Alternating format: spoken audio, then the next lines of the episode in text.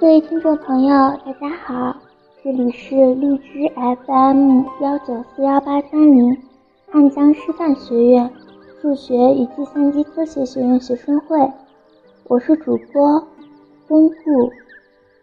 今天给大家分享一篇小故事《月亮小兔》。小兔子喜欢住在城市里。它有自己喜欢待的地方，它最喜欢的咖啡馆有很多好看的、好玩的。但是在晚上，当一切都安静下来，小兔子会感到孤独。它会抬头看看月亮，想象着世界的某一个地方，是不是有人在等待着自己。是不是有人可以和他一起玩耍，一起欢笑，一起快乐？是不是有个跟他相似的人？他想，如果能遇到另外一只兔子就好了。每当城市变得喧闹，小兔子就会去公园读他的书。有一天，小兔子正在读书。它听到了最美妙的音乐在空气中浮动，它躺到树上聆听音乐。公园是如此宁静，阳光是如此温暖。小兔子开始慢慢闭上眼睛，然后很快的进入梦乡。小兔子醒来时，太阳已经西沉。月亮照耀大地。现在已经过了小兔子一般睡觉的时间，但它仍然能听到远处传来的音乐，正好是它喜欢的音乐类型。于是，小兔子捡起它的书，跟着声音穿过树林，在那里，它看到。看到了另外一只兔子，那是一只棕色的兔子，它正在弹吉他。这音乐让小兔子想跳舞，所以驻足了一段时间。它弹着吉他，小兔子跳着舞，然后小兔子把关于城市的故事说给棕色兔子听。他们一起看月亮的变化，直到鸟儿迎着早晨的太阳歌唱。小兔子一度忘了它在城市里的生活。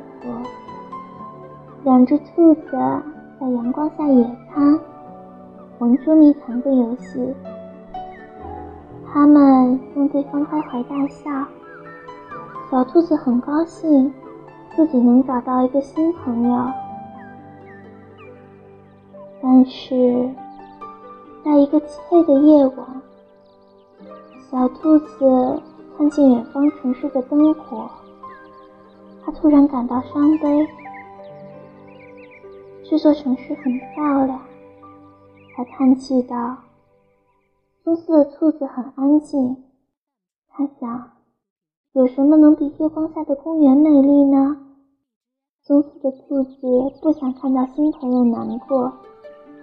所以，他弹起吉他，和小兔子跳起舞来。他甚至倒立起来，愿意做任何能让他重拾笑容的事。但是他没有办法让他开心。我该回家了，小兔子说。一大早，小兔子就回到了城市，回到了他的家里。回到他最喜欢的咖啡馆，回到他喜欢看和喜欢做的一切。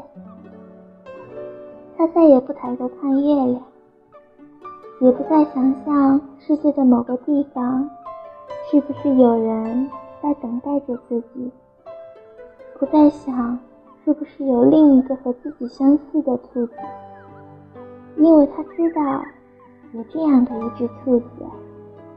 而他明天就会来看望他了。